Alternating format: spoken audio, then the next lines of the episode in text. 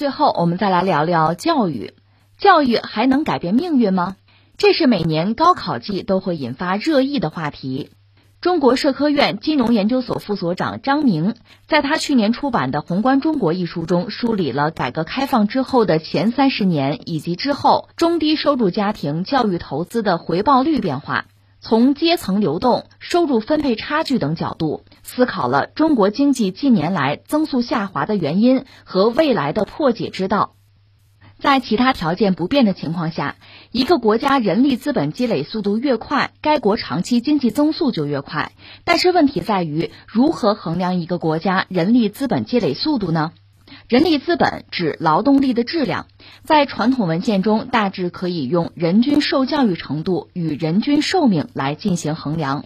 而人力资本投资从国家层面上来看，可以用一个国家的教育支出与医疗支出占 GDP 的比重来衡量。不过，张明提出了一个比较新颖的衡量标准：要分析一个国家的人力资本积累速度，可以看这个国家中低收入家庭将家庭收入投入子女教育支出的比例。这无疑是一个更加微观的衡量标准。张明指出。在改革开放前三十年，中国中低收入家庭投资子女教育的积极性很高，人力资本积累速度很快。从二零零九年至今，中国中低收入家庭投资子女教育的积极性有所下降，人力资本积累速度放缓。造成这一点的根本原因是中国社会阶层流动性显著下降，而收入与财产分配失衡是造成阶层流动性下降的重要原因。张明同时提出了几点建议，比如说，中国政府应该实施更大规模的收入再分配政策，同时政府应该推动教育改革等。聊这个话题吧，我就想起我这两天刚关注的，也算是新闻吧，就网络上这个东西，它是一个就是建议大家来传、来转，就这么一个公号，实际上是二零一八年的时候一条微博，它是介绍当年的国家的。呃，奖助学金的政策，这不到今天这就开始刷屏，因为这个中考、高考，这不是最近又到了这个时候了吗？呃，看的还是让人觉得挺感慨。他那公号里面就是当年微博里面几句话，一个是请一定不要放弃读书，转发周知。他具体写的是同学们，千言万语一句话，你只需要带着录取通知书到学校，其他的。国家管，谁要拦着你不让你读书，你就跑，找老师，找学校，找教育局，找妇联，找政府，哥哥姐姐、叔叔阿姨一定会想办法让你有书念。读书改变命运，还有这个相关的国家政策的详尽的解读啊！呃，看了这些话，心里面还是一热啊！就国家有这样的政策，而且很多人相关的很多职能部门在为。孩子们开创一个未来，更让人感慨的是，还有很多这个跟帖，我看了看，确实有很多人是因为有这样的机会啊，受到国家的帮助，完成了自己的学业，实际上就改变了自己的命运。所以我想说的是什么呢？就是我们中国人从历史上看就是这样，对读书是有一种特殊的感情，有一种特殊的期待。古人有句话嘛，你正确理解就是个万般皆下品，唯有读书高啊。比如著名的这个安徽桐城，明清两代桐城创造了一个奇迹嘛，说产生过二百四十位进士。中国从这个唐代吧，或者叫隋唐吧，有科举制度以来，到清末最终这个废科举产生的进士一共是十万个，桐城一个地方就二百四十个。明清两代，这就很厉害了，就读书啊，就看重读书啊。据说有句这个当地的民谚叫什么？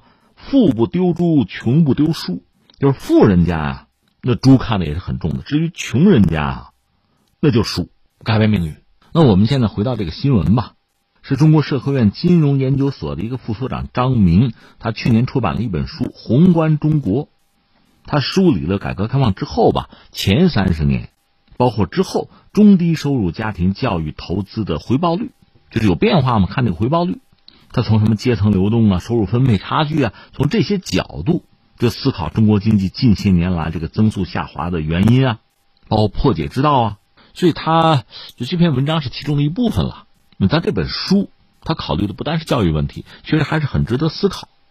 比如它里面就是他调查嘛，得到一些这个结论或者有些观察。你比如说，重点大学越是重点大学，学费通常就越低，反而是二本三本的学校吧，学费通常会比较高。所以很多农村的孩子考上大学之后，也就是家庭举来之时，到大学四年毕业之后吧，二本三本生的太多，这个孩子们遭遇结构性的失业压力，这是一个问题。你说，哎，刚才广告不讲那个助学贷款什么的，那是后来嘛？他调查的整个历史的这个过程啊。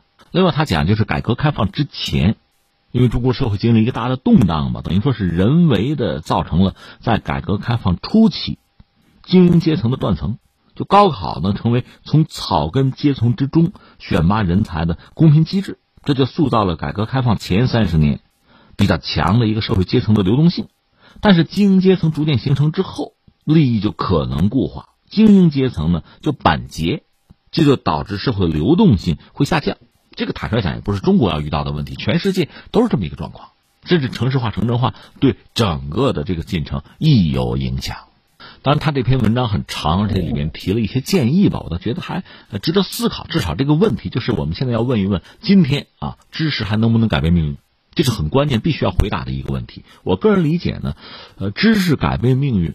就我看到我身边一些朋友、朋友的孩子啊，包括有些家庭状况不是很理想啊，对他们来讲确实需要命运的改变，而知识改变命运又确实是在诸多改变命运的方式之中吧，其实成本最低的，对整个社会来说成本是最低的，而且是最温和的方式，也是我们这个社会非常需要的方式，因为这种改变本身呢，又破解了阶层的板结。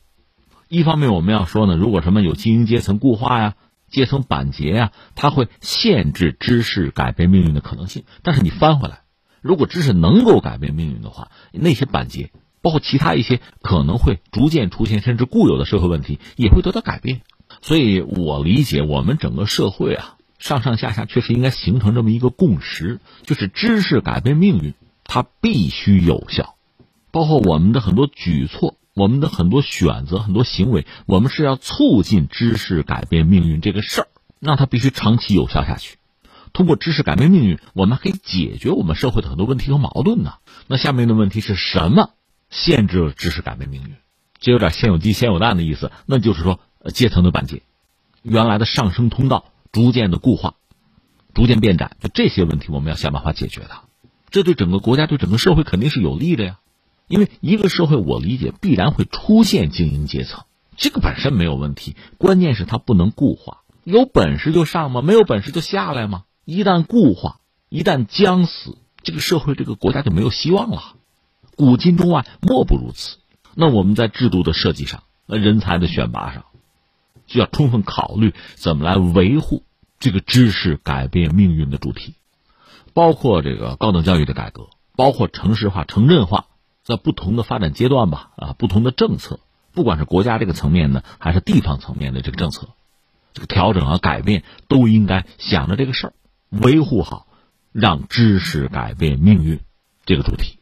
另外，我理解最关键的，随着时代的发展和进步吧，你说知识改变命运，那个知识内涵在发生变化。今天我们讲知识和以前不一样了。今天我们说，呃，能够改变命运的知识和从前可能有差别了。这个恐怕我们要与时俱进。另外说到底，这里面又涉及到这个政策和政府的问题了。一个是政策的制定确实要兼顾这个效率和公平；另一方面呢，就说到政府啊，它的投入就是在教育领域啊，这个投入恐怕随着我们这个国家的进步，我们现在人均是一万美元以上了。我们现在的状况和五年前、十年前又有很大的不同了。那么这个投入，说到底就是呃，在教育领域的投入占到 GDP 的这个比例。这个比值会不会有调整和变化？要不要增加？另外，对民间资本的引入，通过什么渠道、什么方式，在一个什么比例、什么方向，这些东西恐怕是前所未有的。就这些问题变得更加重要，需要我们给出智慧的，而且有前瞻性的答案。